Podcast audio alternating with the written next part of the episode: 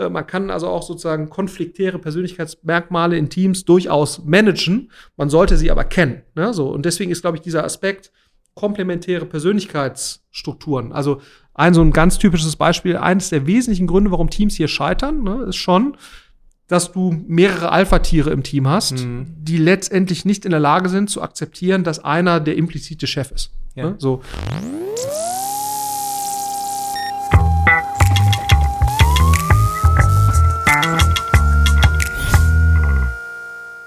Willkommen zu einer neuen Podcast-Folge. Ich freue mich heute, hier im wunderschönen Berlin zu sitzen und Florian Heinemann da zu haben. Grüß dich. Moin, moin. Ja, Florian Heinemann vorzustellen, das würde mir jetzt zu lange dauern. Ich packe das unten in die Beschreibung, ne, ob ihr das jetzt irgendwo hier hört oder vielleicht die Folge schaut in meinem YouTube-Channel. Flo, die äh, Kurzform, ähm, du hast schon erfolgreich gegründet, auch Exits gemacht, ähm, Geschäftsführertätigkeiten, jetzt mittlerweile auch Gründer und Mitgeschäftsführer bei Project A Ventures. Ähm, ich möchte heute mit dir sprechen, aktuelle Situation, Investments, Tipps für, für neue Gründer, Erfahrungen von dir, natürlich aber auch private Erfahrungen, mein Schwerpunkt äh, natürlich Bildung. Ähm, wie ist es dir ergangen mit deinem äh, Nachwuchs? Äh, welche Schlüsse können wir daraus ziehen? Ich bin an Umsetzungen ähm, interessiert. Ich habe, wir haben jetzt, glaube ich, schon eine halbe Stunde vorher äh, geredet. Ich habe äh, viel mitgenommen. Ich bin ja selber auch auf einer Unternehmerreise ähm, wo ich mir überlege, wie sehen so meine nächsten Jahre aus, um wirklich zu sagen, Deutschland vor noch ein Tor, vor allen Dingen im EdTech, Education Technology Bereich. Ähm, wo muss man alles dran denken? Äh, vielleicht die erste Frage, wie, wie war denn so, wie waren deine Erfahrungen mit dem Nachwuchs jetzt so die letzten Monate? Thema Lernen. Ja, ähm, ich würde sagen gemischt. Mhm. Ja, also äh, ich glaube, wir können uns jetzt äh, wahrscheinlich relativ gesehen nicht, äh, nicht beschweren. Wir haben viel Zeit auf dem Land verbracht in Brandenburg, das war und haben da das Homeschooling versucht, möglichst gut hinzubekommen. Und das hat zum Teil auch gar nicht schlecht funktioniert. Also es hat ein bisschen gedauert, muss man sagen. Ähm, und äh, wir haben äh, Kinder an der internationalen Schule hier. Das hat sehr gut funktioniert, äh, muss man sagen. Also das lief sehr drei, vier Zoom-Calls am Tag oder das war jetzt Microsoft Teams, aber ich sage jetzt einfach mal stellvertretend. Ähm, äh, stellvertretend äh, und unser Sohnemann ist am Gymnasium, das war sehr lehrerabhängig, sage ich jetzt mal. Ja, äh, und als vom Berliner Lernraum auf Google Workspace gewechselt wurde, äh, hat dann auch die äh, technische Plattform ganz gut funktioniert. Und das muss man sagen, einige Lehrer haben das sehr gut hinbekommen. Ne? Andere Lehrer sehr schlecht. Äh, und äh, man muss eben sagen, dass da die Lehrer und Schulen sehr alleine gelassen wurden mit dem. Ne? Ja. Ähm, und, und deswegen hing das sehr, sehr stark vom Individuum ab, äh, war jetzt mein, mein Gefühl. Und das kann natürlich eigentlich nicht sein. Ne? Das ähm. kann eigentlich nicht sein im Jahr 2021. Ähm, und jetzt ist natürlich meine Frage, und ich habe ja verschiedene Gespräche schon äh, geführt, äh, auch mit anderen äh, Fonds. Ähm, wie ist jetzt so die Investmentkultur? Ich meine, es ist ja sowieso eine Debatte in Deutschland, dass, dass wir einfach mutiger sein müssen, auch von dem, von dem, von dem Risikokapital äh, ausgesehen. Jetzt seid ihr ja sehr aktiv, auch sehr groß. Ähm, aber es gibt ja jetzt in Deutschland jetzt noch nicht so den Schwerpunkt, dass da irgendwo ein Education-Fonds oder so ist. Also ich, ich warte seit Jahren eigentlich, dass da wirklich was weiß ich, ein, Visions Education Fonds kommt. Ja? Mhm. Ich, ich spinne jetzt. Ich, ich mhm. bin einfach, ich muss einfach rauspreschen. Ich, wir packen da richtig, richtig Geld rein und, und, und, und, und fördern von mir aus die Startups, ähm, die da sich Gedanken gemacht haben, wo, wo junge Gründer mit dabei sind, die wir unterstützen. Jetzt von deinem Gefühl erstmal, ähm, von den Rückmeldungen her, tut sich was? Weil wir, wir wurden jetzt durch Corona, also mhm. es wurde jetzt wirklich aufgedeckt und das ist ja noch niemals die Schuld von den Lehrerinnen und Lehrern, sondern und von den Schülerinnen und Schülern, sondern was geben wir ihnen an die Hand für, für, für, für, für Mittel? Ähm, eben auch im, im, in Form von, von, von, von Plattformen, die man einfach benutzen kann.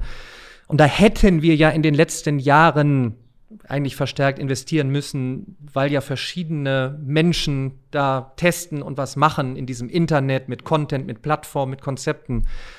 Spürt ihr da Rückmeldung, Anfragen bei euch vielleicht, hey, wir würden gerne äh, im Bereich Education Technology was machen, aus deinen Erfahrungen mit anderen Fonds, tu, tut sich wirklich jetzt gerade was? Oder könnten wir noch mehr tun? Was können wir tun? Also, äh, es tut sich erstaunlich wenig, muss man sagen. Ähm es kommen schon einige Education-Tech-Startups, wir investieren auch ja mhm. ab und zu dort. Ist jetzt nicht ein absoluter Schwerpunkt von uns, aber ähm, wir machen das.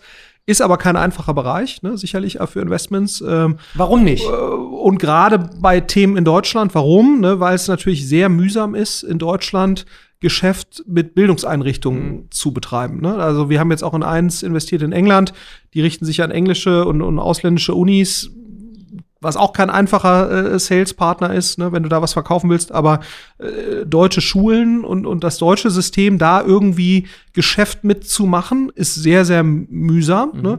Und das muss man natürlich sagen, dass, äh, ja, wir würden gerne natürlich auch Dinge zum Positiven verändern, aber letztendlich ist natürlich unser Hauptziel, ist, wir müssen eine vernünftige Rendite mhm. erzielen und das ist in diesem Bereich, zumindest jetzt mal mit schulfokussierten Dingen in Deutschland, aufgrund des föderalen Systems, aufgrund der Tatsache, wie da Entscheidungen äh, getroffen werden, äh, ist das eben sehr, sehr schwer und, und meine Wahrnehmung ist nicht, dass sich das jetzt irgendwie großartig geändert hätte. Ne? So, und äh, man muss schon sagen, der Leidensdruck war ja enorm jetzt eigentlich während der letzten 18 Monate. Kann ich bestätigen äh, aus vielen Rückmeldungen. Und dafür hat sich erstaunlich wenig getan. Und ich glaube, was, was, was sehr transparent geworden ist. Und das ist jetzt auch nicht besonders erstaunlich. Die Diskussion war auch vorher schon da, aber ich glaube, was, was schon klar ist, die föderale Struktur, wie wir sie halt haben, ist nicht krisentauglich. Ne? Also das muss man, glaube ich, so. Also, und wir hatten jetzt eine klare Krise und wir haben nicht reagiert ja. ähm, so richtig, weil letztendlich die Entscheidungsfindung hätte vermutlich deutlich zentraler stattfinden müssen. Und ich meine, wie gesagt, das, es gibt ja, es gibt ja eigentlich Mittel auch dafür und so weiter. Ne? Also es ist ja nicht nur ein Corona-Thema, das war ja auch vor Corona schon so, dass wir eigentlich ja Mittel hätten, um, um Digitalisierung in den Schulen voranzutreiben. Die sind nicht abgerufen worden, aus Gründen, die ich ehrlicherweise gar nicht so richtig nachvollziehen kann. Ähm, ähm, und eigentlich hätte man ja erwarten müssen, boah, das, also jetzt war der Leidensdruck so hoch, jetzt passiert was, ne? So, ähm, aber es passiert erstaunlich wenig, ne? So, ja. äh, und, und ich meine, das fängt an bei irgendwie Luftfiltern in Schulen, das hat ja mit Digitalisierung gar nichts zu tun. Ähm, äh, wo du auch denkst, wie kann das sein, dass wir äh, sozusagen jetzt äh, Dutzende von Milliarden für Corona-Hilfen ausgeben und nicht in der Lage sind, äh, ein paar Milliarden Euro in eine vernünftige Luftfilterausstattung äh, zu stecken, ne? Also das ist, macht überhaupt keinen Sinn aus meiner Sicht.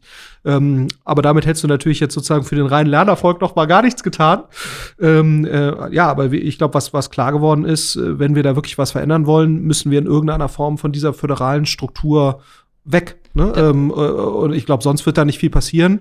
Und sonst werden wir auch, und das gilt ja auch für andere, äh, glaube ich, jetzt da nicht großartig in, in Dinge investieren, äh, die in dieses System reinarbeiten. Das und ein heikler Punkt ist natürlich genau dieses Thema, ähm, eigentlich der Ansatz, Bildung sollte grundsätzlich für jeden verfügbar sein. Ähm, sollte es etwas kosten? Was kostet was? Wer zahlt äh, am Ende äh, das Ticket? Ähm, kann es jetzt nur davon abhängen, dass es Startups gibt, die Investmentrunden machen, basierend auf einem Geschäftsmodell. Das sind sehr heikle Diskussionen, die ich auch äh, verstehen kann. Ich bin ja selbst mittendrin, mhm. ob mit Content, ob mit Plattform, wie monetarisierst du was, wo siehst du zu, dass natürlich ähm, Schülerinnen und Schüler, ähm, Studentinnen und Studenten ähm, nicht monetarisiert werden, trotzdem eine Leistung erbringen.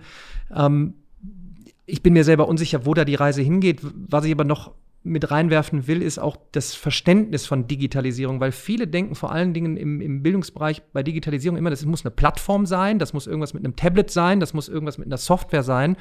Für mich ist es aber auch die Architektur vor Ort. Wir sitzen jetzt hier bei euch in den Räumlichkeiten. Ich habe selber ein Projekt, um ähm, Lernarchitektur neu zu denken.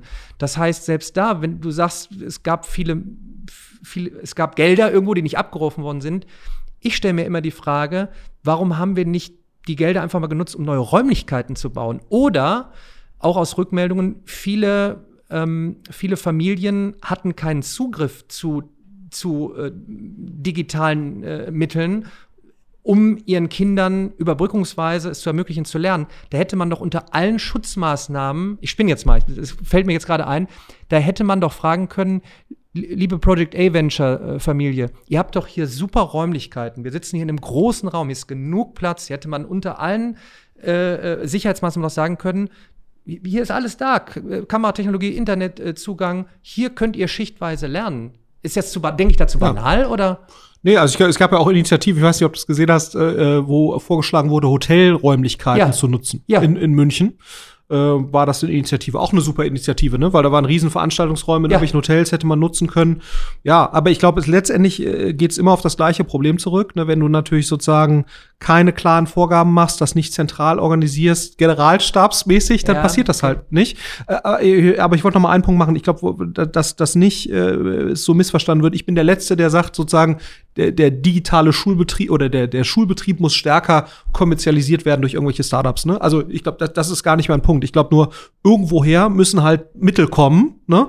Äh, und die, die Veränderungskräfte kommen, ja. um da was zu bewegen. Wenn das staatlich passiert, I'm all for it. Ne? Also ich bin der, so, äh, aber, aber ich glaube, was, was, was du ja angemerkt hast, ist, glaube ich, nochmal ein ganz wichtiger Punkt digitalisieren wir quasi innerhalb des bestehenden Rahmens Schule, ne, wie wir das kennen. Und ehrlicherweise, ne, gut, jetzt die internationale Schule, wo meine Kinder sind, das ist schon besser als das, was ich damals hatte. Ne? Also da wird mehr in Teams gearbeitet, da wird eher themenübergreifend gearbeitet, da wird nicht so stark, also das ist sozusagen das PYP-Curriculum, was internationale Schulen, also IB-Schulen häufig an, äh, anwenden, also International Baccalaureate-Schulen. Da wird schon themenübergreifender gearbeitet, also nicht so silo-mäßig. Das ist schon finde ich jetzt schon näher dran an dem, wie ich mir eigentlich Lernen vorstelle. Aber trotzdem hat es natürlich noch sehr viel von dem, wie ich vor 30, 40 Jahren mhm. Schule wahrgenommen habe. Und da muss man natürlich eigentlich sich schon fragen, und das finde ich ist total richtig, müsste man, wenn man jetzt an Digitalisierung denkt von diesen Abläufen, will man da eigentlich ins bestehende System reinarbeiten ja. oder müsste man nicht erstmal sagen, wie muss eigentlich ein, ein, ein, das Lernsystem der Zukunft eigentlich aussehen, ne? infrastrukturell, konzeptionell und so weiter und dann arbeite ich da rein. Ne? Also das wäre natürlich eigentlich das Beste, aber die Wahrscheinlichkeit natürlich, dass ich in diesem föderalen System sehr dezentral, dass da jetzt mit sehr starken Beharrungskräften, dass du diesen konzeptionellen Wurf jetzt auch noch äh, quasi machst, das ist äh, ne, sozusagen im bestehenden System wahrscheinlich nicht so, so wahrscheinlich. Und jetzt schmeiße ich eine Sache rein und ich weiß, dass, dass Kritiker, äh, also ich freue mich immer über Kritik, äh, weil nur durch Kritik, äh, Feedback äh, wirst du besser, kannst lernen. Ich kann aber auch verstehen, dass der Umbruch gerade so, so groß ist, dass viele natürlich auch punktuell nur sehen, ach, da kommt jetzt jemand, der möchte nur, dass man mit Videos lernt. Dann kommt einer, der möchte nur, dass man mit Plattformen lernt. Jetzt kommt einer und sagt, wir müssen die ganze Architektur verändern. Ich sage immer, aus meiner, ich sag mal, mathematischen Fundament kann ich dann nur immer wieder auf das exponentielle Wachstum hinweisen, was gar nicht schlimm ist. Es passiert halt sehr viel in immer kürzeren Zeitabständen und durch die Vernetzung kommt der kombinatorische Effekt. Wir rennen in ein, ein, eine, eine Zukunft voller Kreativität. Wir können zusammenarbeiten, äh, eben nicht nur vor Ort, sondern sind schnell vernetzt. Und das ist ja auch alles ähm, wenn ich ein gewisses Alter habe, ja, also wir müssen gar nicht über frühkindliches Lernen äh, sprechen, das ist wieder ein anderes Thema, aber dann irgendwann diesen Vorteil zu nutzen, ein Device zu haben, schnell Zugang zu haben, nicht nur zu Informationen, damit ich irgendwie äh, etwas lerne, sondern mich zu vernetzen mit anderen Menschen, Innovation voranzutreiben, ähm, äh, innovativ zu sein. Und ich, ich frage mich dann immer, ich kann ja nur darauf hinweisen, dass Jeff Bezos einfach so Preschools jetzt einfach da finanziert, so in Nashville. Und dann haben wir da halt so 20 Orte immer noch. Äh, und ja, sicherlich sucht er nach seinen Raketenwissenschaftlern der Zukunft, aber die Kids, die da mit echten Menschen zusammen in der Robotikecke sind, dann in der, in der Malecke, dann irgendwann mal, keine Ahnung, ein Device in der Hand haben und was gemeinsam gestalten, das passiert ja schon. Ich habe so die Befürchtung, dass wir irgendwann stülpt man hier das hier so drüber, dann kommen die Amazon, Google, Apple, Facebook, Netflix, alle. Elon wird mit seiner Tesla-Fabrik bestimmt hier eine School auch machen. Ja, die Elon School oder sowas und den Mitarbeitern sagen, geht rein. Und ich sage mir immer, das ist natürlich schwierig in ein Geschäftsmodell zu packen und ich, ich kenne die Diskussion, was du gesagt hast. Wir, wir wollen nicht jetzt sagen, dass es rein kommerziell sein muss, aber es muss ja irgendwo ein Profit irgendwann dahinter sein, wenn ich investiere. Ich glaube aber, wir brauchen irgendwie so ein Risikokapitalfonds, eine Möglichkeit, ich weiß es nicht, wo man echt mal sagt, so wir gestalten hier komplett neu, also von Grund auf neu gedacht. Und ja, wir denken auch an alle pädagogischen Hintergründe und frühkindliche Erziehung, aber wirklich den Ort neu gestalten. Und da bin ich gerade so auf der Reise und sage, hey, dann kann man vielleicht in ein paar Projekten das einfach mal bauen. Ich denke wirklich nach, hier in Berlin einfach einen Standort aufzumachen. Ich sage, habt ihr hier einen Raum frei? Und dann machen wir hier einfach mal und testen. Ich bin einfach vom, ich komme vom Testen und dieses testet doch mal, das fehlt irgendwie so. Und jetzt vielleicht schlage ich mal die Brücke zu euch, wie ihr vielleicht investiert, wenn jetzt potenzielle Gründer äh, zuhören. Vielleicht sind ja doch Gründer hier, die sagen sich, ja, ich möchte es aber trotzdem probieren, auch im schwierigen Bereich Education. Ähm, was, also worein investiert ihr? Investiert ihr rein in, äh, jetzt zeigt mir die Zahlen und etc. Du hast mir oft gesagt, mhm. der Mensch zählt natürlich. Jetzt bin ich wieder bei aller KI und Digitalisierung. Der Mensch zählt. Also worauf achtet man? Mhm. Was, was, was könnten jetzt Tipps für, für die Gestalter der Zukunft sein? Ja, ich glaube, wenn du, wenn du in einer frühen Phase investierst, also man würde sagen sozusagen im VC-Deutsch Seed oder Pre-Seed, ne, also in einer sehr frühen Phase, dann zählt eigentlich nur die Personenkombination mhm. und die Größe oder die Attraktivität der Idee. Ne, also irgendwelche Zahlen hast du da ja in der Regel noch gar nicht. Ne? Also wenn wir jetzt Pre-Seed irgendwo investieren, dann hast du vielleicht ein paar Nutzer, die irgendwas nutzen, aber ob die da schon für bezahlen, ist auch gar nicht so wichtig, sondern uns geht es im Prinzip darum, adressieren die ein ausreichend großes Problem, ne? wo wir davon ausgehen, dass das dann irgendwann, äh, wenn man das gut löst, dass dann dafür auch irgendwie eine Zahlungsbereitschaft besteht. Oder da so eine attraktive Zielgruppe gebunden werden kann, dass man die dann auch irgendwie anders monetarisieren kann. Ne? So, also über äh, Werbung, die man jetzt diesen Leuten zeigt oder Zugang dazu. So, also, aber letztendlich geht's immer auf das Gleiche zurück. Trauen wir dieser Personenkombination, die da vor uns sitzt, trauen wir dazu, da was Cooles zu machen? Und ist das Problem, was die lösen, ist das ein großes Problem? Ne? Ähm, und, und hat das schon sicherlich irgendeine kommerzielle Relevanz. Das muss man natürlich schon sagen, weil sonst äh, wir sind ja ein kommerziell orientierter Fonds, das heißt, über allem steht, wir müssen eine vernünftige Rendite erzielen. Wenn diese Menschen, die, denen wir das Geld zurückspielen, mit diesem Geld dann irgendwas anderes machen, spenden oder so, das, das obliegt denen. Ne? Aber wir haben da sozusagen eine komplett unideologische äh, Sicht und sagen einfach nur, wir wollen diesen Menschen möglichst viel Geld zurückspielen. So, und hoffen, dass sie damit gute Sachen machen. Und deswegen ist sozusagen für uns die Größe einer kommerziellen Opportunität äh, Ne, man spricht sozusagen auch wieder im VC-Deutsch vom Total Addressable Market, ne, dem TAM ist das, was da rauskommen kann, ist das groß genug? Die Schwierigkeit ist natürlich bei neuen Märkten, ne? wie groß ist der Total Addressable Market bei irgendwas, was es noch nicht gibt? Das ist natürlich, und dann bist du so ein bisschen wieder eine Abstraktionsebene höher, sozusagen, ist das Problem groß genug, was da gelöst wird und wichtig genug? Ne? Weil dann wird wahrscheinlich auch ein großer Markt entstehen.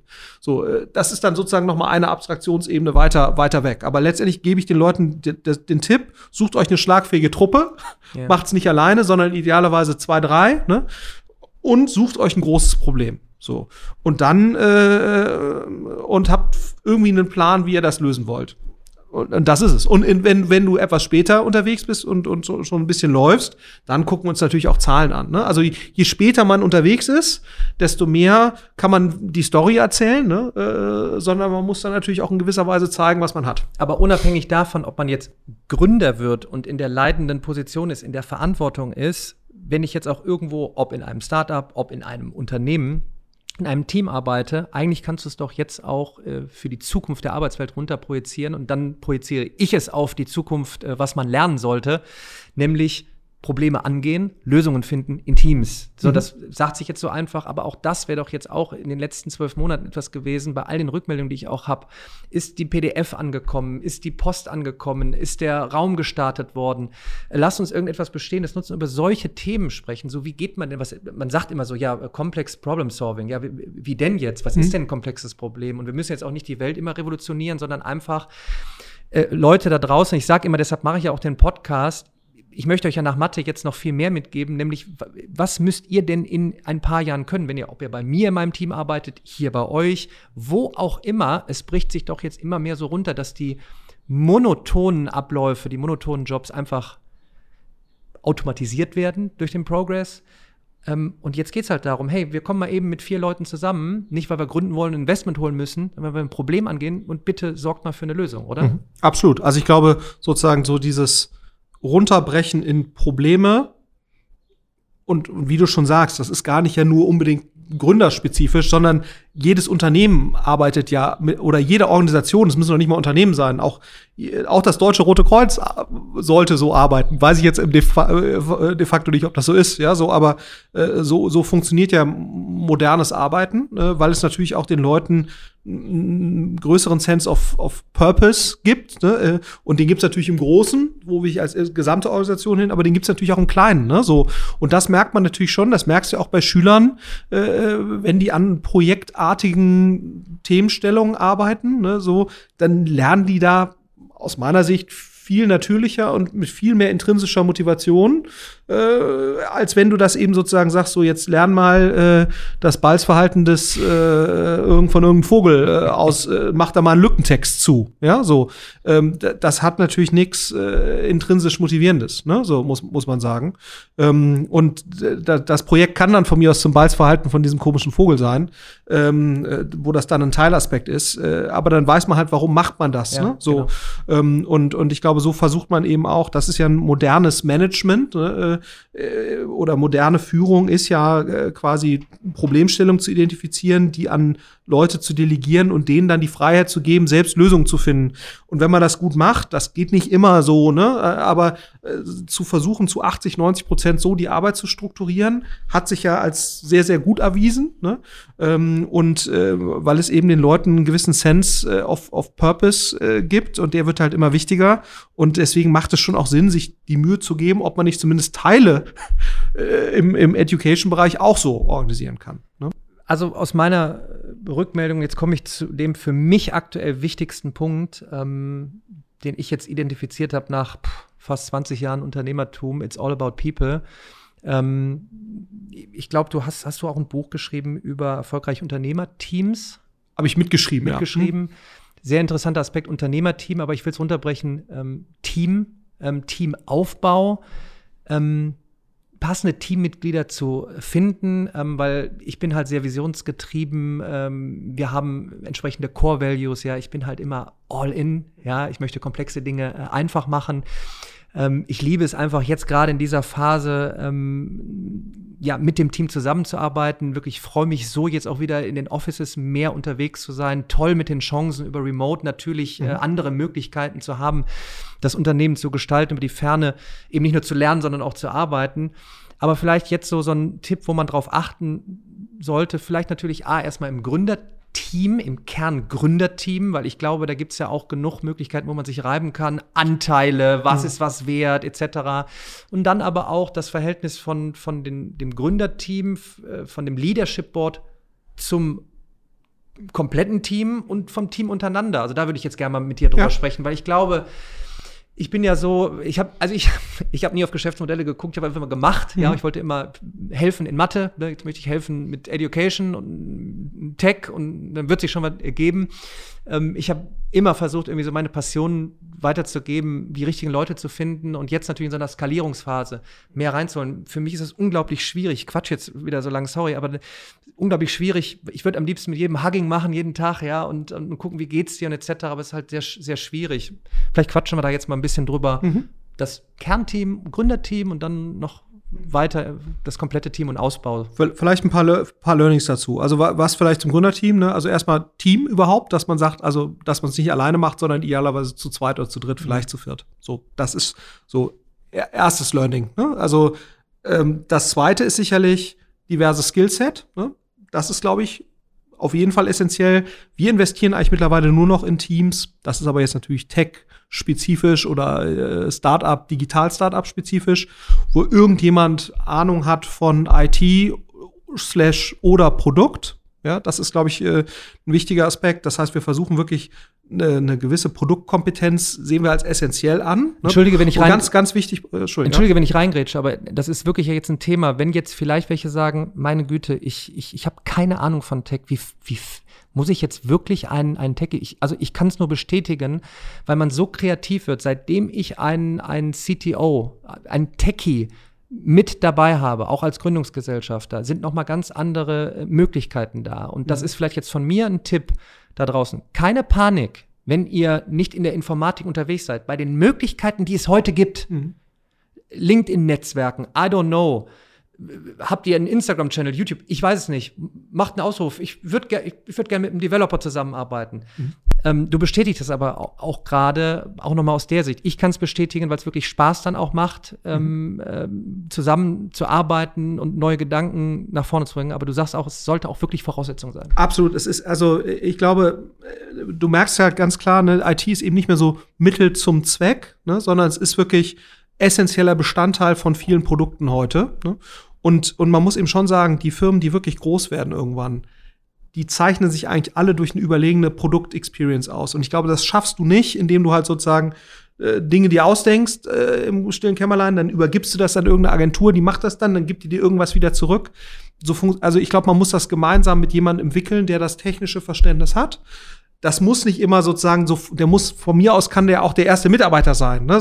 So, das ist auch okay. Aber ich glaube, ein erfolgreiches Startup-Team im Jahr 2021 und fortfolgende braucht irgendeine Art von technischer Kompetenz oder Produktkompetenz weil sich eigentlich nur die Dinge durchsetzen, mittelfristig, die eben eine überlegene Produktkompetenz haben und dadurch es schaffen, Nutzer zu binden. Und das ist eigentlich egal, ob das jetzt im Geschäftsbereich ist oder im Consumer-Bereich, also B2B oder B2C. Es geht eigentlich immer drum, letztendlich eine überlegene äh, User- oder Nutzer-Experience zu erzeugen. Und das geht halt nur mit einem überlegenen Produkt.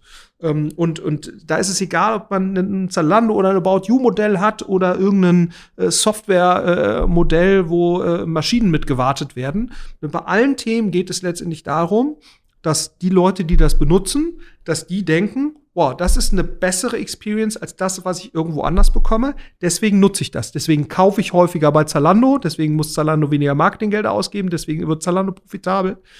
Und das Gleiche ist bei dem Maschinenwartungssystem, ne? wenn sich die Leute immer beschweren, sagen, das ist scheiße, das macht mir keinen Spaß hier, äh, ich finde die Sachen nicht. Ne? So, die einzigen, die das irgendwie schaffen, äh, ist SAP, ne? weil sie sozusagen so tief äh, integriert sind äh, äh, in, in die Organisation, dass es quasi ein unverzichtbares System geworden ist, mit äh, zum Teil zweifelhafter Usability, ne? aber auch die haben das Problem natürlich erkannt, die arbeiten daran. Deswegen gibt es das Hasso-Plattner-Institut mit einem sehr starken Design-Thinking-Fokus, weil äh, Hasso Plattner ja auch erkannt hat, ne, dass mittelfristig oder langfristig Software nur erfolgreich sein wird, wenn die Menschen, die das bedienen, eine gute Experience ja. haben. So und und deswegen glaube ich, brauchst du auf jeden Fall solche Leute, äh, äh, die die dir helfen können, das zu entwickeln. Ganz ganz wichtig. Worauf ich und da, weil du das Buch angesprochen hast, worum ging es in diesem Buch? Da war eine der Kernerkenntnisse, war, man achtet ja immer sehr stark auf äh, komplementäres Skillset. Ne? Da haben wir im Prinzip untersucht und auch rausgefunden, dass das so zu sein scheint. Du brauchst auch komplementäre Persönlichkeitsstrukturen oder Profile. Ne? Also es macht durchaus Sinn, ein Stück weit drauf zu achten. Gibt es auch ne, äh, alle möglichen Persönlichkeitsstrukturtests, Myers-Briggs und äh, Golden Circle und was auch immer, wo du halt letztendlich versuchst, bisschen wie beim Dating, ne? also Online-Dating basiert auf den gleichen jungschen Persönlichkeitsmerkmalen. Äh, das hat mal ein deutscher muss ein Psychologe gewesen sein, vor über 100 Jahren sich ausgedacht. Darauf basiert letztendlich auch noch jede Dating-Plattform, äh, basiert letztendlich auf diesen äh, Persönlichkeitsdimensionen, wo du halt Leute einkategorisierst und man kann halt, hat wissenschaftlich jetzt über Jahrzehnte festgestellt, gewisse äh, Persönlichkeitsmerkmale korrespondieren eben miteinander und andere äh, steigern Konfliktpotenzial. Das ist, nicht, ist per se nicht schlimm, man kann also auch sozusagen konfliktäre Persönlichkeitsmerkmale in Teams durchaus managen. Man sollte sie aber kennen. Ne? So, und deswegen ist, glaube ich, dieser Aspekt komplementäre Persönlichkeitsstrukturen. Also ein so ein ganz typisches Beispiel, eines der wesentlichen Gründe, warum Teams hier scheitern, ne, ist schon, dass du mehrere Alpha-Tiere im Team hast, mhm. die letztendlich nicht in der Lage sind zu akzeptieren, dass einer der implizite Chef ist. Ja. Ne? So. Und das, glaube ich, ist bei einem Startup relativ wichtig, wenn du in der frühen Phase bist. Ja, alle müssen mitreden können und so weiter, aber letztendlich, um Geschwindigkeit zu haben, brauchst du halt einen Primus inter pares so ein bisschen. Auch einen, der nach außen spricht. Ne, so. Und wenn du Leute hast, die eigentlich alle diesen Anspruch haben, dann kommt es immer zum Konflikt. Unabhängig von sozusagen jetzt inhaltlichen Sachthemen, ne, sondern es ist ein rein emotional, persönlichkeitsstrukturbedingter Konflikt, der entsteht.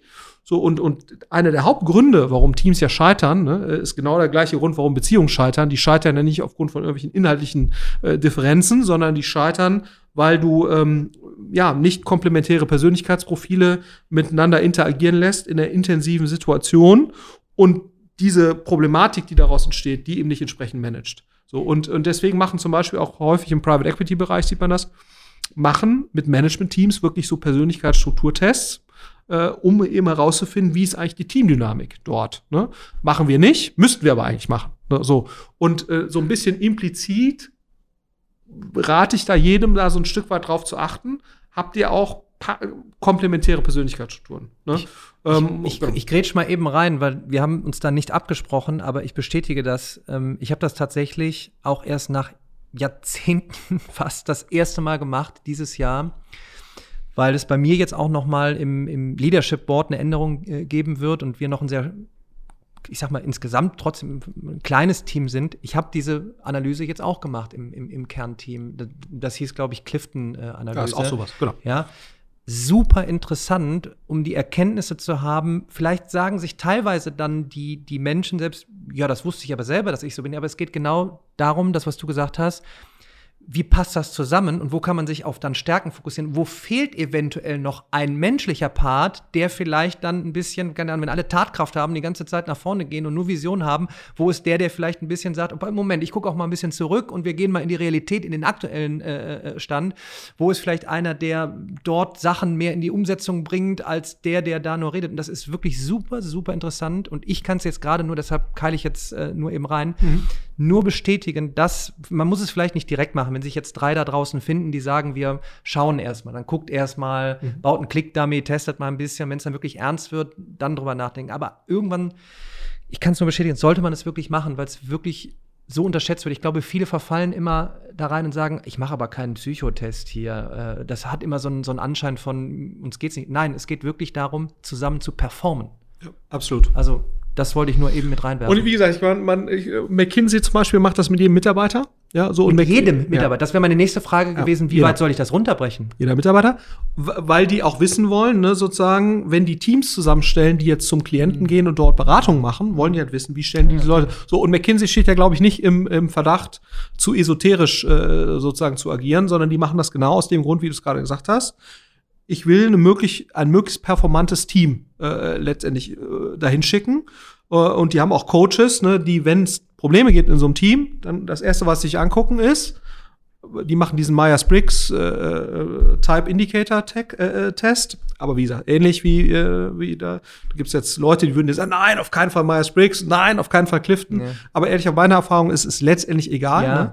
ähm, äh, weil die alle auf den gleichen Persönlichkeitsmerkmalen basieren und, ähm, und äh, die, die haben alle Stärken, Schwächen aber die gucken sich, genau wenn es Probleme in Teams gibt, gucken sie sich an, aha, wie war hier die Konstellation, ähm, und und äh, häufig lassen sich eben die Konflikte, die du feststellst, auf Basis von den Persönlichkeitsmerkmalen ganz gut erklären. Und wenn du halt weißt, der Daniel Jung, der ist halt so, weil er einfach so ein total introvertierter Typ ist, ne, der überlegt halt immer eher so ein bisschen länger und deswegen verhält er sich da so und so. Das meint er gar nicht böse, sondern das ist einfach persönlichkeitsbezogen. Er meint es nicht böse. Genau. Wirklich diese, dieses, dieses Interpretieren von, wa warum hat er das gerade gemacht? Und ich in meinem Kopf sage, deshalb und jetzt Konflikt. Nee, aber das war gar nicht böse gemeint, das war einfach aus, aufgrund diesem, die, was die Persönlichkeitsanalyse dir dann eben gibt, das war halt eben, das steckt da drin und das ja. ist das, deshalb und das kann man aber zusammen dann äh, analysieren und die Stärken gemeinsam zusammenführen und dann optimieren. Also und wo du sagst Stärken äh, zusammenführen, das ist glaube ich auch nochmal ein ganz wichtiger mhm. Punkt bei diesem Team-Aspekt, ne? weil das ist auch für mich so ein Learning ich bin mittlerweile ein ganz klarer Verfechter, nicht nur im Bildungsbereich, sondern auch was Teams angeht oder was Unternehmen angeht. Wie sollte man Rollen verteilen? Ne? Und ich bin ganz klarer Stärken, Stärken-Verfechter. Ja. Ne? Also stärkenorientierter Ansatz. Ne? Nicht jeder Schüler muss Physik lernen, ne? äh, wenn es, also vielleicht so ein bisschen, aber äh, ne, weil äh, so. Und genauso finde ich es im Unternehmen auch. Du musst nicht Menschen zu irgendetwas zwingen, wo sie von ihrer Disposition, von ihren Fähigkeiten nicht gut für geeignet sind. Und ich glaube, das ist auch nochmal ganz wichtig, dass man ganz klar hat in so einer Teamaufteilung, wer hat hier eigentlich welche Stärken. Das hängt natürlich mit dem Skillset zusammen, das hängt, mit der Persön hängt aber auch mit der Persönlichkeitsstruktur zusammen. Ja. Ne? Und wer sollte hier eigentlich welche Rolle haben? Ne? Und, und seinen Frieden damit zu machen, dass alle sehr, sehr unterschiedliche Rollen haben. Nach meiner Erfahrung entstehen durch diese, das ist eine Riesenstärke, wenn man das schafft, ne? wenn man sagt, der macht das, der macht das, das hat alles, ne? Also, weil du hast teilweise Teams, die sagen, ich mache ja hier nur die Scheiße, ne? So, äh, ich will, dass der Willi auch Scheiße macht. Ne? Sonst finde ich das unfair, ne? Und das ist total dämlich, ne? Ähm, äh, aus meiner Sicht. Ähm, das äh, siehst du aber erstaunlich oft, ne? Also, das vergleichst du, ist so, Leute vergleichen das mit, ich muss hier die Buchhaltung machen. Der Willi muss aber auch mal den Müll rausbringen, ne? sonst ist das unfair. Und ich sag halt, wenn der Willi ein richtig guter Typ darin ist, irgendwas zu verkaufen oder das Produkt zu bauen oder so, dann soll der Willi nicht den Müll rausbringen, auch nur damit es fair ist, sondern der Willi soll halt 100% Produkt. Ja. Ne? So, und, und ich glaube, das ist auch noch mal so ein Learning. Man sollte es schaffen, idealerweise in einen Rollenarbeitsmodus zu kommen, wo man es wirklich schafft, die Stärken der Leute zu ja. maximieren, also deren Nutzung und eben nicht in diesen ich sage jetzt mal, falschen Gerechtigkeitsmodus. Mhm. Ne? Weil äh, dass der auch mal was machen muss, was vermeint, dann musst du dir halt jemanden suchen, der Bock hat auf Buchhaltung. Ne, so äh, gibt's ja. So und ähm, und äh, und ich glaube, das ist nochmal ganz wichtig, dass man im Gründerteam wirklich das Verständnis hat, wenn wir die maximale Performance als Team und das ist ja sozusagen auch nochmal, äh, ne, äh, das auch finde ich finde ich ganz ganz spannend, wenn du so in vielen Organisationen guckst, die haben halt nicht die Denke, wie kann ich es eigentlich möglichst gut machen, möglichst optimal machen, um die maximale Performance rauszuholen. Alles, was das verhindert, das, das streiche ich weg, sondern in vielen Organisationen hast du eher so eine Denke, ah, wir machen es gut genug. Ne? Das geht schon irgendwie. Mhm. Den, den Willi, den schleifen wir jetzt noch mit. So, und, und, und das fand ich eigentlich mal ein sehr faszinierendes, Riesenunterschied zu Sportteams. Ne? Also, du sagst so, Sportteam auf dem Weg zu Olympia, ne? die sagen halt, irgendwas Kleines, was nicht funktioniert, oder bei Formel 1, jetzt ein blödes Beispiel bei Formel 1, eigentlich blöder Sport. Aber das Schöne bei, bei Formel 1 ist ja, wenn da der Reifenwechsel 1,8 Sekunden dauert versus 2,3, dann ist das halt ein riesen Wettbewerb. Und dann wird halt dieser Reifenwechsel, da müssen zehn hochqualifizierte, schlaue Menschen müssen dann diesen Reifenwechsel da drei Tage lang üben, weil das halt ein entscheidender Aspekt ist. Und ich glaube, das ist auch nochmal ein wichtiger, dass man versucht, dieses Stärken stärken ist eine Philosophie und das andere ist, wie kann ich eigentlich die maximale Performance erreichen? Und die Denke muss eben sein, maximal gut miteinander mit zusammenzuarbeiten und nicht irgendwelche Kompromisse zu machen. So, und das zeichnet sich bei den, ist immer die Frage, ob man das will. Ne? Also ich habe jetzt sozusagen, ich rede jetzt sozusagen von dem, ich bin ein junges Gründerteam und ich möchte maximal erfolgreich sein. Das ist sozusagen jetzt meine Ausgangsbasis. Ich sage nicht, dass jeder das tun sollte, ne? aber das ist, ist natürlich sozusagen die, die Welt, so wie wir da drauf gucken. Äh, wenn wir unsere Investments aussuchen. Dann, dann sollte das idealerweise sozusagen die Philosophie sein. Ne? So, und, und, und ich glaube, das muss einem halt klar sein. Man kann sich dagegen entscheiden, ist, alles, ist auch alles legitim, aber dann sinkt einfach die Wahrscheinlichkeit, erfolgreich zu sein. Ne? Äh, völlig okay. Man muss halt nur sozusagen eine bewusste Entscheidung treffen. Ne? So, das sind so ein paar Learnings, die ich jetzt mal mitnehmen würde. Du, bevor ich weiter aufs Team gehe, weil ich finde es so einen spannenden Aspekt und bei all dem, äh, bei all den ähm, Businessbereichen, wo ich auch unterwegs bin, ähm, Content, Lizenzierung, äh, Verkauf, Mediaproduktion, äh, Tech, Tech-Plattform monetarisieren, Vor-Ort-Location monetarisieren, was, was ist ein Co-Learning-Hub, äh, wie kannst du alles äh, verbinden? Ich habe vorhin gesagt, it's all about people, it's all about communication. Ja, Kommunikation äh, äh, ist das A und O. Und ich greife jetzt noch was auf, deshalb musste ich äh, so schmunzeln. Ich glaube, es mix jetzt aus einer persönlichen Rückfrage. Äh, Tipps äh, für, für, für, für das Leadership Board, für die, die oben äh, in der Verantwortung sind. Ich merke das nämlich gerade genau, was du gesagt hast. Der eine muss jetzt ein bisschen Buchhaltung machen, der eine muss eigentlich das machen, wo er eigentlich nicht wirklich Bock drauf hat. Ne? Was mir manchmal auch ein bisschen leid tut, wo ich eigentlich sage, mein, meine Maxime ist eigentlich, ich will eigentlich nur Kohle machen, um die Vision, die ich habe, weiter äh, voranzutreiben, nämlich dass eigentlich jeder alles erreichen kann. Dafür brauchen wir ein neues äh, Lernökosystem. Äh, jeder kann sich eigentlich heute alles irgendwie beibringen, ob online oder über online gematcht und sich vor Ort treffen. Und damit kann er eben alles erreichen. Dafür möchte ich mein, mein, mein, mein Team größer machen. Dafür möchte ich die, die, die Companies in den Einzelstrukturen ähm, äh, größer machen und Orte schaffen, sowohl offline als auch online. Und jetzt aber, um auf den Punkt zu kommen, jetzt ist es nun mal eben so, das ist halt auch recht kapitalintensiv und ich kann jetzt dann nicht eben mit dem Finger schnipsen und nochmal sagen, ich würde am liebsten gerade noch eine Office-Kraft einstellen, noch eine für, noch eine Kraft für UI, für UX, ein Developer etc. Und jetzt ist es dann nun mal so, dass manche etwas abfangen müssen. Und vielleicht ein Tipp von dir. Mein erster Tipp ist, ich krieg's nicht immer hin. Ähm, ich bin halt sehr nach vorne getrieben, in die Zukunft schauend und ich bin manchmal sehr unruhig. Äh, das tut mir manchmal echt leid, weil ich interpretiere dann falsch und denke dann, warum ist jetzt der Podcast noch nicht organisiert? Ähm, warum ist jetzt der LinkedIn-Beitrag noch nicht draußen? Ne? Weil mein Brand geht draußen mit Mediaproduktion und ich nutze einfach, um Wissen zu teilen. Und dann muss ich mich manchmal zurücknehmen und dann einfach sagen, ja, aber da ist halt gerade eine Arbeitskraft, die fängt halt auch echt eigentlich viel auf und irgendwo ist ja der Tag dann auch zu Ende. Ähm, ich sage dann immer, interdisziplinär ist das mega, ja, Podcast-Produktion hier, Mediaproduktion dort, Distribution über Social Media da, noch eben eine Terminverwaltung dort, aber es ist halt auch sehr viel und eigentlich bräuchtest du da für die Skalierung einfach Leute noch. Mhm. Ähm, also mein Tipp ist jetzt gerade erstmal für alle unruhigen Gründer, werdet ein bisschen ruhiger. Äh, ihr habt genug Möglichkeiten, aber wie ist jetzt der Tipp, ähm, dass du dem Team auch, sag mal, das Gefühl gibst, es ist Land in Sicht, ne? Mhm. Weil ich kann immer nur sagen, ich power gerade sieben Tage die Woche durch, um alle Prozesse nach vorne zu treiben, um am Ende des Tages auch das Kapital zu nutzen, was rauskommt, um in Menschen zu investieren. Mhm. So, aber das hat ja eine Grenze. Wenn mhm. du vorhin Willi hier angesprochen hast, wenn der den zwölften Monat dann doch noch das machen muss, wo eigentlich nicht seine Stärke, wo seine Inbrunst ist, wo seine Passion ist. Nämlich, er, der Willi möchte aber lieber, wie du sagst, UI-Design machen. Mhm. Irgendwann muss ja mal Schicht sein. Man kann wahrscheinlich nicht sagen, es äh, muss man Ziele vielleicht dran setzen, muss man sagen, bis dahin muss ich mir als Leader weißt du, eine Grenze setzen, damit ich nicht Monat für Monat sage, aber kannst du nicht doch noch die zehn Dinge machen und die Buchhaltung, weil ich brauche jetzt deine Hilfe, weil ich äh, kann noch nicht. Also ich glaube, Willi braucht halt eine Perspektive. Ne? Also ja, glaub, so, ich, aber wie gibst du die Perspektive? Weißt du, ähm, soll, soll, man sich, soll man sich sagen, Deadline bis dahin, weil ich kenne das, dass du sagst, es wird schon. Mhm.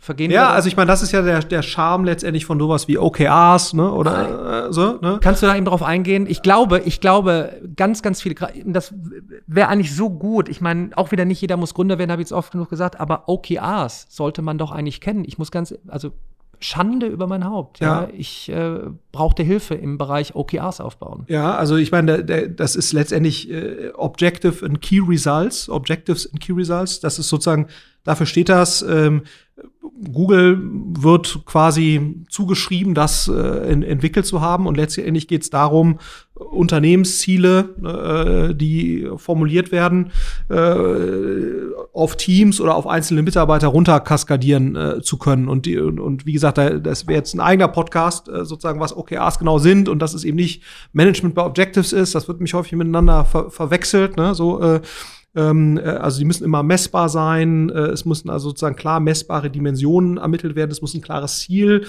innerhalb dieser messbaren Dimensionen ermittelt werden. Und, und ähm, letztendlich sollen Mitarbeiter dann auch äh, sehr stark bei diesem Prozess der OKR-Findung beteiligt werden. Ne? Ist also nicht ein Top-Down-Prozess, äh, sondern es hat ganz klare Bottom-up-Elemente. so, aber wenn man das gut macht, ne? also ähm, dann hat man im Prinzip den, den Charme, dass man Teams und auch einzelnen Mitarbeitern als Teil dieser Teams, dass die eigentlich immer relativ klar wissen, das sind eigentlich die zwei, drei, vier Dinge, da muss es hingehen. Da und, rennen wir hin. Da rennen gemeinsam. wir hin. Aber auch messbar. Äh, und das ist der Punkt, wo ich dann weiß, ich habe das jetzt erreicht. Ne? Da gibt es dann auch wieder so philosophische Fragen wie ambitioniert müssen die Ziele sein? Also, also müssen eher so Stretch-Goals äh, sein, also solche, die man, wo man sich sehr, sehr schwer tut, die zu erreichen. Äh, dann wird dann ein gewisser Zielerreichungsgrad gemessen. Aber genau, also wichtig dabei ist sozusagen, äh, wenn man das jetzt gut macht, dann müsste der Willi eigentlich wissen, ne, was ist jetzt meine OKA und idealerweise äh, koppelt man das natürlich dann an ein Versprechen an Willi, ne, dass äh, sozusagen jetzt, das ist jetzt, wenn du das erreichst, dann passiert als nächstes das. Ne? So, du kriegst einen Mitarbeiter beispielsweise, der dann den Scheiß macht, den du jetzt die ganze Zeit immer machen musstest. So, das ist dann aber deine OKR. Ne? So, also äh, die OKR von Willi ist, erreiche das und das.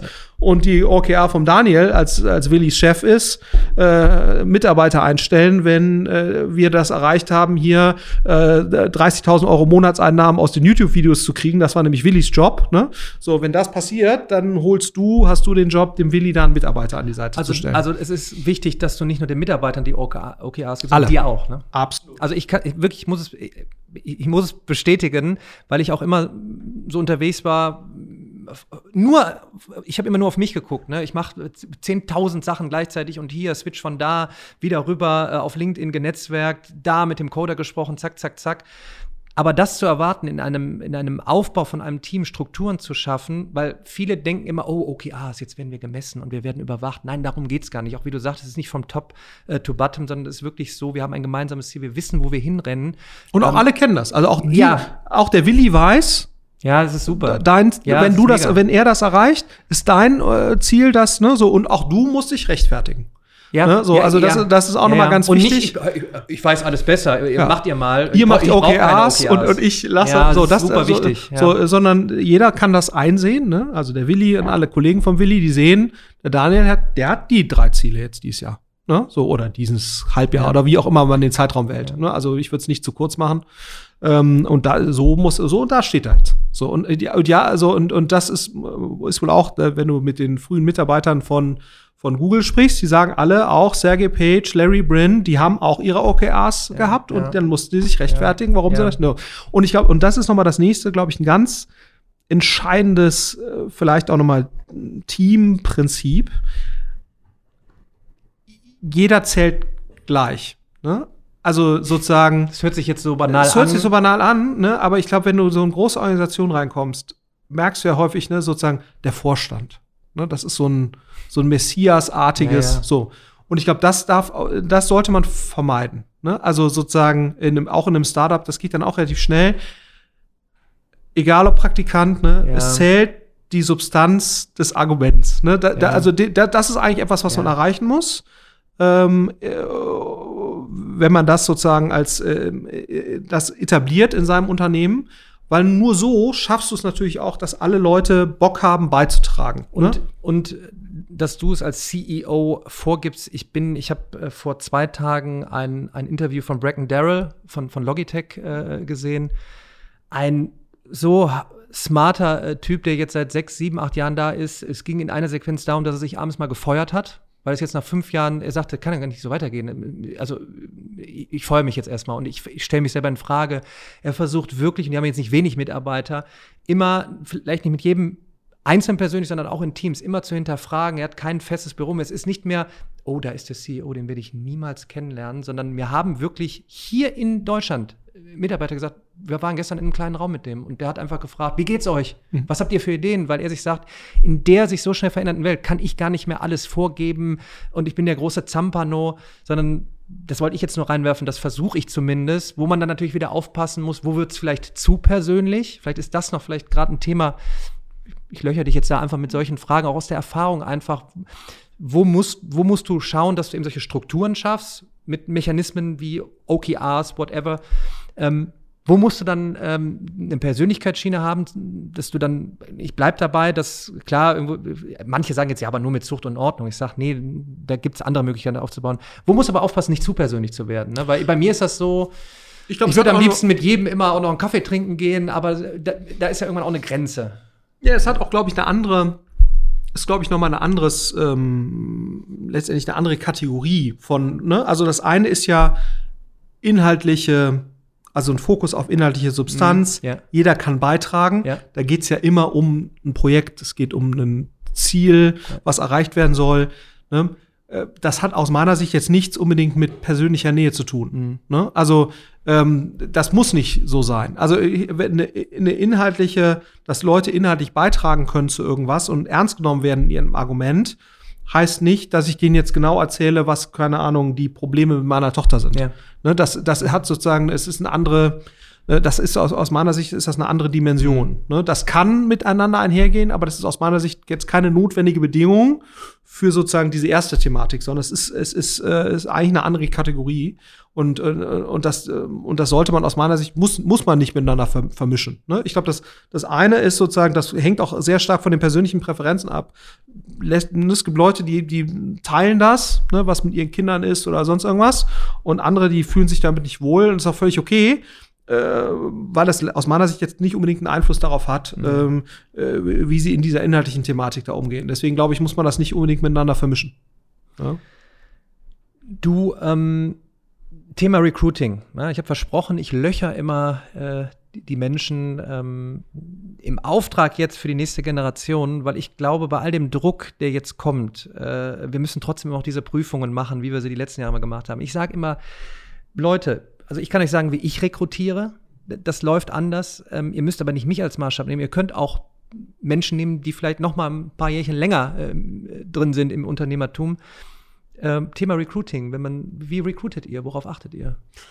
Ja, also. Ist das so, wenn jetzt einer kommt, ich habe eine 1-0 im Abi, Jetzt habe ich meinen Bachelor, auch 1-0. Ich kriege auf jeden Fall den Job. Also, das ist der Klassiker. Ich will jetzt, um Gottes Willen, nicht das Fass aufmachen. Thema Zukunft von Abschlüssen. Das ist ein eigenes Ding. Es wird immer noch darum gehen, dass ihr Zertifikate habt. Thema Nanodegrees etc. Anderes Thema, sondern jetzt so, so, so ein Recruiting-Prozess. So, vielleicht ein paar Tipps auch. Ja. Ja, also erstmal muss man vielleicht sagen, wir, wir rekrutieren sehr viel, weil wir eben auch für die Ventures äh, rekrutieren. Okay. Ne? Also das ist nochmal ganz wichtig. Mhm. Wir haben ja acht, neun Leute, die letztendlich Recruiting machen. Wir rekrutieren wow. pro Monat 15 bis 20 Leute. Wow. Wir haben 1400 bis 1800 Kandidaten pro Monat, Boah. die hier durchlaufen. Das ist schon viel. Ne?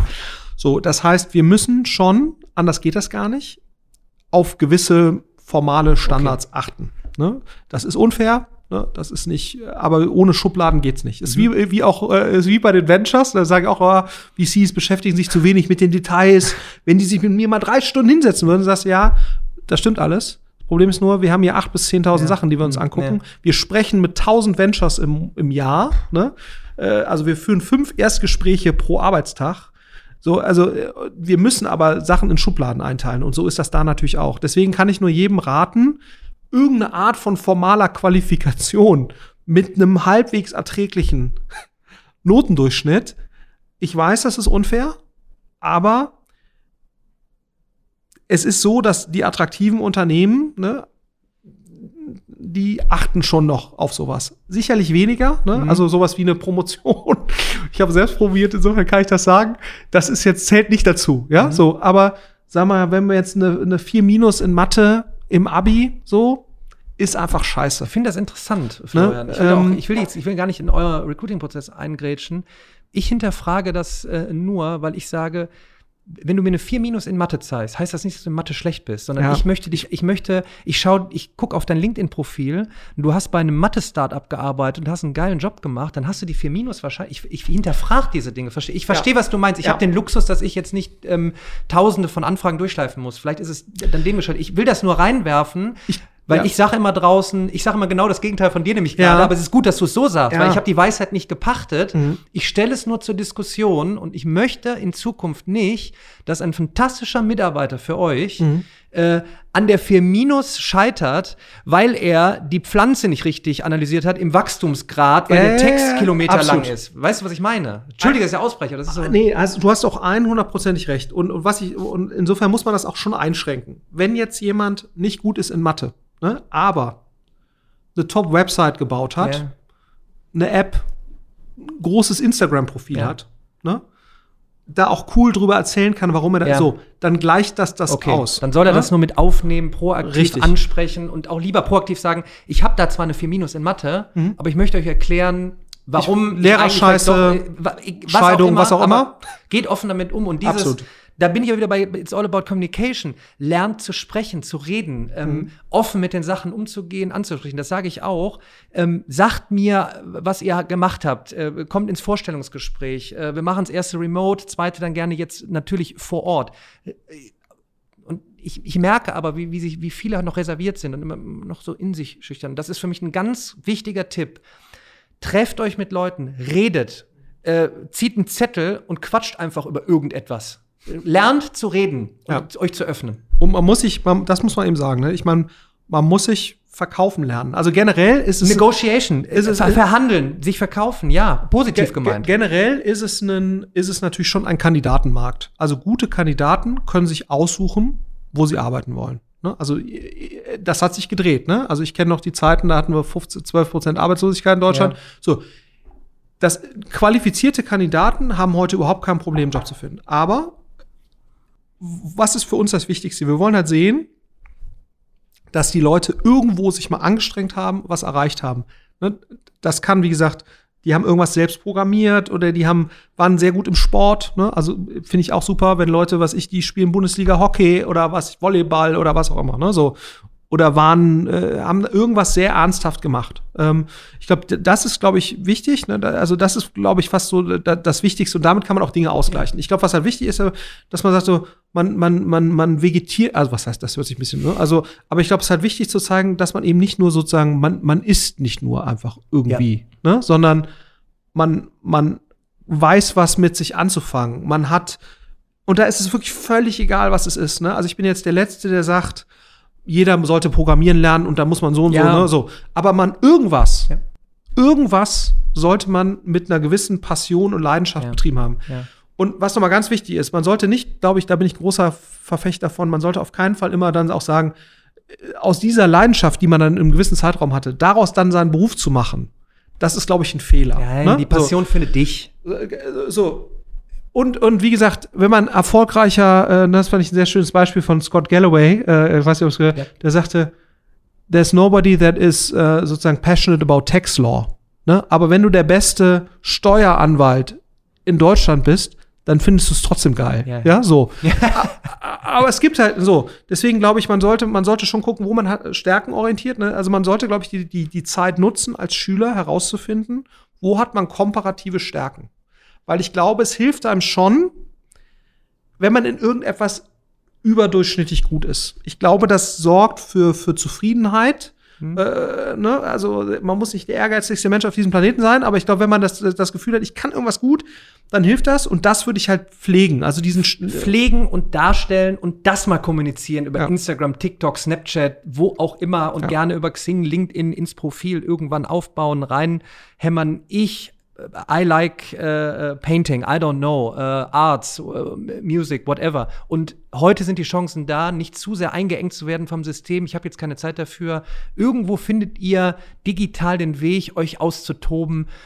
Expertise äh, zu erlangen im Bereich, keine Ahnung, ähm, äh, äh, Painting. Und was ist KI und Painting? Wo unterstützt man mich hinterher, wenn ich künstlerisch äh, tätig bin? Macht das, geht raus, ähm, vernetzt euch. Das ist so ein Tipp immer, wo ich sage, und da gucke ich dann drauf. Und wenn ich direkt einen Schritt weiter gehe, jetzt habt ihr recruited, ihr habt eingestellt, ähm, Thema, früher hieß es Probezeit. Ich finde es immer sehr cool, dann Rückmeldung vom Team zu bekommen. Und auch in so Gesprächen, so wie hat man sich eingearbeitet. Also nicht, und jetzt ist, jetzt ist fertig, jetzt bist du 30 Jahre hier, sondern wie funktionierst du im Team? Dann bin ich wieder bei dem Aspekt Kommunikation im Team, Fehler Mhm. eingestehen, Dinge hinterfragen, offen mit umgehen. Bestätigst du das? Also, also, wie sehen die ersten Monate aus? Gibt es da spezielle Mechanismen? Muss, Ja, also wie, ich kann es jetzt nur für uns sagen, aber das versuchen wir natürlich auch irgendwie bei den Startups so ein Stück weit weiterzugeben, wo wir beteiligt sind. Wir versuchen schon so einen gewissen Onboarding-Prozess hier äh, irgendwie zu gewährleisten, also dass die Leute einmal hier das Unternehmen kennenlernen. Aber ansonsten ist es sehr stark Learning on the Job. Ne? Ja. Und ich glaube, das ist sowieso mein, mein, vielleicht auch nochmal so eine Erkenntnis. Viele, auch jüngere Leute, mit denen ich spreche, denken, ja, ich habe ja das und das studiert und dann muss ich das auch im Beruf äh, so machen. Und ich glaube, da kann man deutlich flexibler Ja. draufschauen. Die meisten Dinge, die die Leute hier lernen ne, oder dann auch wirklich anwenden, die haben die hier gelernt. Also das Ja. basiert natürlich darauf, dass man lesen und schreiben kann. Das ist schon gut. Thema So. Grundvoraussetzungen, Grundfähigkeiten. und eine gewisse Neugierde mitbringt. Ne? So, aber äh, wenn du jetzt, was ich im digitalen Marketing, ne, äh, das lernst du halt hier. Ja. Ja, so. Und, und das ist, glaube ich, sozusagen so mal so eine Grundhaltung, wo man sagt, ich glaube, das ist noch ein relativ deutsches, äh, eine deutsche Herangehensweise. Ich war immer gut in dem Fach. Mhm. Ja, dann studiere ich dieses. Fach. Und dann arbeite ich auch entlang dieser Qualifikation. So, und, und, und, und ich glaube, das ist schon etwas, was man zumindest in diesen digitalen Startups sehr stark merkt, aber was ich auch insgesamt wahrnehme, eine gewisse Flexibilität, ne, weil sozusagen das tradierte Wissen in einem gewissen Bereich hat halt einen geringeren Nutzen in dem, wie es jetzt hier angewandt wird. Und, und, äh, und, und das ist, glaube ich, nochmal so, so, so so ein Thema. Ähm, Und deswegen empfehle ich auch Leuten, wenn sie in die Startup-Welt gehen, also äh, ich glaube, das ist generell jetzt erstmal kein Fehler, das ist eher eine gute Entscheidung. Warum? Weil es gibt, glaube ich, kaum Bereiche, wo sozusagen junge Menschen so schnell in Verantwortung kommen, ne? weil die einfach, weil es einfach flexible Organisationen sind und einfach sowieso tendenziell eher viele junge Menschen sind. So, da- das ist also erstmal gut. Und da würde ich auch, wenn man das kann, sich eher für kleine Organisationen entscheiden. Ne? Also ich glaube, die Lernkurve, die man dann beruflich hat, also wenn, wenn hier jetzt Leute zuhören, die sich überlegen, gehe ich jetzt zu Zalando oder gehe ich in ein gutes 20, 30 Personen Startup, Ja. ne, würde ich Hände hoch, ich suche gerade Leute. ja, okay. Äh, äh, ne? Also zum Beispiel hier zu Daniel, äh, eine schöne Remscheid, aber du bist Köln. Ja, Köln, du bist ja flexibel. Ähm, äh, würde ich wahrscheinlich eher zu coolen Leuten in eine kleine Organisation gehen, ne? weil die Lernkurve da tendenziell am steilsten ist. Das wäre jetzt mein letzter Punkt. Ich würde am liebsten noch Stunden mit dir weiterreden, aber es waren schon so viele gute Inhalte. Und das wäre tatsächlich jetzt äh, Lernkurve. Wie sieht jetzt die Zukunft aus? Nicht mehr eben, ich habe einen Abschluss und dann ist nach 30, 35 Jahren irgendwann Rente, sondern Thema lebenslanges Lernen. Tipps jetzt, äh, wie lernt man ein Unternehmen? Ich habe eigentlich immer gesagt, es wäre schon schön, wenn ihr euch mal mit Udacity, Coursera, Udemy, Skillshare beschäftigt hättet, mal einen Online-Kurs vielleicht einfach gemacht. Aber es ist nicht Grundvoraussetzung. Ihr müsst doch nicht alle Slack, Evernote, Asana, Microsoft Teams, Google Workspace unbedingt kennen, aber man sollte schon mal davon gehört haben. Das heißt, wie kommuniziert man, wie lernt man? Ähm, ich überlege gerade selber, was kann man vielleicht auch einfach nur nicht vorgeben, um jemandem etwas aufzuzwingen, sondern einfach zu sagen, ich biete dir mal an, guck dir doch mal, weil das passt vielleicht zu dir, den Udacity-Kurs oder so an. Ich weiß jetzt nicht, mein Tipp ist immer, seid auf jeden Fall, also bereitet euch vor, dass ihr ständig Neues dazu lernt. Ähm, und wir müssen irgendwie lernen, lernen. Also wie nutze ich einen Online-Kurs? Wie kann ich mich selber optimieren? Wie kann ich mich strukturieren? Welches neue Tool kommt demnächst. Slack geht jetzt noch mehr in Voice und Video. Äh, was wird bei Google Workspace noch kommen? Ähm, welchen Online-Kurs muss ich machen? Weil der Daniel jetzt gesagt hat, okay, Podcast-Produktion geht jetzt in Next Steps, ähm, Cut, Video-Cutting, I don't know. Ähm, mein Tipp ist, äh, seid neugierig, offen für Neues und macht euch darauf gefasst, äh, Lernen kann Spaß machen mhm. und ihr werdet ständig neuen Input bekommen. Das ist gar nicht schlimm, oder? Ja, absolut. Also ich glaube, ich habe zwei Aspekte. Ne? Ich glaube, das eine ist, man sollte sich halt ein Arbeitsumfeld suchen, mhm. wo das quasi natürlich passiert. Ne? Und wie ja. gesagt, deswegen mal ein Argument ja. äh, in Richtung eines äh, eher früherphasigen, kleineren mhm. Startups. Ist natürlich eine gewisse Wette. Ne? Also man, wie wir, mhm. äh, die investieren, tust du das natürlich auch mit deiner Karriere letztendlich. Ne? Aber ich denke mal, ja, also das ist okay, auch mal in einem nicht erfolgreichen Startup gearbeitet zu haben. Auch da nimmt man was mit. Also das glaube ich, aber ich würde mir immer eher sozusagen ein Umfeld suchen, wo man halt eine steile Lernkurve hat, weil es vielleicht ein Thema ist, was man noch nicht so kannte. Und vor allen Dingen, wo man halt, häufig hängt es eben von den Gründern ab, ne? wenn die halt, wenn die sozusagen ein, cooles Umfeld schaffen, dann werde ich da auch lernen. Das ist, glaube ich, so das Erste. Und das andere, das mache ich jetzt ehrlicherweise gerade nicht, sollte ich aber tun, aber mit Kindern und so weiter so viel Terror. Aber eigentlich ist das ein schlechtes Argument, ist genau das, was du sagtest. Eigentlich sollte man sich auch wieder OKR, auch für sich selbst, OKR-mäßig sagen, ich will jetzt mal eigentlich verstehen, was ist eigentlich Machine Learning? Ja. Kann auch was ganz anderes sein, ne? So. Und dann gucke ich mal, ne, Udacity und so weiter, und dann nehme ich, also ich finde schon die Leute, die das wirklich sehr konsequent machen, eine Reihe von Leuten, die ich sehr gut kenne, aber auch so jemand wie Mark Zuckerberg, ne, der nimmt sich jedes Jahr, nimmt er sich halt ein Thema vor. Ja. Oder dann sagt er, was ich jetzt hat er gesagt, jetzt dieses Jahr besuche ich alle 50 Staaten der USA, ja. spreche da mit Leuten.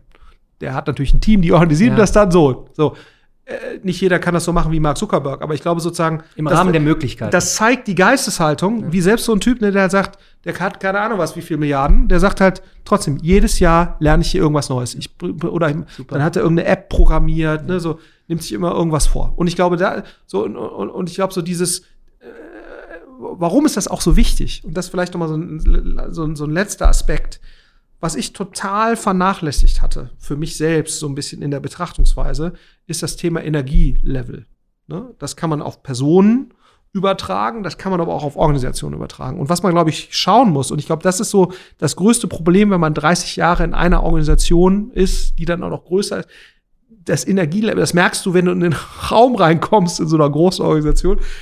Das sind ja alles schlaue Leute, die Leute sind ja nicht blöd. Aber das Energielevel ist ein ganz anderes, als du es in einem Early-Stage-Startup hast. Das, und das liegt nicht daran, dass die Leute das nicht könnten. Ne? Diese Leute haben auch das Potenzial, das zu tun. Hm, aber ich glaube, worauf man achten sollte als junge Person, ist, dass man, dass man ein hohes Energielevel irgendwo behält und hat. Ne? Weil das eine ist ja, was kann man und so weiter. Aber ich glaube, in dem Moment, wenn man merkt, boah, ich merke so, mein Energielevel drückt sich schon eine Körperhaltung aus, ne? So, so, wenn man selbst merkt, boah, so, ich, ne, ich schaff's nicht mehr, mich aufzu, also dann muss man echt was tun, weil ich glaube, so dieses Thema Energielevel ist eines der unterschätztesten Aspekte für Leistungsfähigkeit. Aber nicht nur das, ne, weil ich will das auch nicht, dass das sich so anhört wie, oh, der will mich jetzt immer hier dazu trimmen, der nächste Formel 1-Fahrer äh, der, der, der Startups. Darum geht's gar nicht. Ich stelle auch fest, und da bin ich fest von überzeugt, Leute, die es schaffen, mit einem hohen Energielevel durch ihr Leben zu laufen, die sind auch viel zufriedener bei dem, was sie machen. Ne? Also, äh, und, und, wie gesagt, da geht es gar nicht um Geld verdienen oder so. Das ist nochmal ganz, ganz wichtig. Energielevel kann man für alles Mögliche entwickeln. Ne? Da geht's, äh, das ist eine ganz andere Dimension als monetär. Und das würde ich vielleicht noch Leuten mitgeben wollen. Achte darauf, kann man auch, äh, gibt es auch äh, ganz interessante Tests sozusagen online, wo man sich selbst ähm, gibt ähm, am Stand, äh, UC, was war das? Berkeley hat da so eine, so eine Forschungsgruppe, die auch so Energielevel-Tests rausgeben, äh, wo man sich auch selbst mal testen kann. Ne? Da geht es natürlich auch so um Burnout Prevention und so weiter. Aber es geht natürlich auch ins Positive. Ne? Ähm, und, und ich glaube, das kann ich jedem nur mitgeben, äh, dass das etwas ist, wo man drauf achten muss. Ähm, und das sind auch sozusagen, das kommt dann auch, wenn man älter wird. Ne? Also ich finde, du hast teilweise 70-jährige äh, oder 65-jährige Professoren, die total begeistert von ihrem Thema sind, ein Wahnsinns-Energielevel noch ja, haben. Ja. So, und, und, und ich glaube, da, da merkst du halt, wie wichtig das ist, ne? weil das, glaube ich, deine, deine Agilität und so weiter bis ins hohe Alter theoretisch. Da denkst du immer so, ah, was interessiert mich das jetzt hier mit 25, ne? Aber ich glaube, wenn man da nicht drauf achtet, ist man halt teilweise mit 28 schon auf dem Energielevel eines Rentners, ne? Äh, und da kommt man auch dann nicht mehr so richtig raus äh, und ist unzufrieden und boah, so und, und, und, und das Leben fließt so dahin. Ja. So, und das kann ich eben jedem nur mitgeben. Das sollte man versuchen zu verhindern. Und das nehme ich mit auf und ich sage immer wieder: Patience, Patience, Patience. Ihr müsst nicht von heute auf morgen äh, ein Startup gründen, ein großes Profil aufbauen, Multimillionär werden. Ähm, ihr habt genug Zeit, ihr habt so viele Möglichkeiten da draußen. Ähm, mein Energielevel ist hoch, wenn ich äh, jetzt nach vielen, vielen, vielen, vielen Jahren äh, Mathematikhilfe äh, in diversen Formen, was natürlich auch weitergeht, jetzt hoffentlich guten Content äh, verbreite im Bereich Neues Lernen, Lernen der Zukunft. Ähm, heute waren so viele gute Sachen mit dabei. Ähm, du, vielleicht wird der Podcast geschaut, gehört mal in der Schule, weil ich glaube, hier waren sehr viele Sachen mit dabei, die sehr, sehr wichtig sind, ähm, gerade auch für den, für den Nachwuchs. Die, den eigenen Lebensweg äh, zu gestalten. Deshalb vielen, vielen, vielen Dank, äh, Florian. Es war nicht das letzte Mal, dass wir gesprochen haben. Dir, euch alles Gute. Auf bald. Auf bald. Vielen Dank.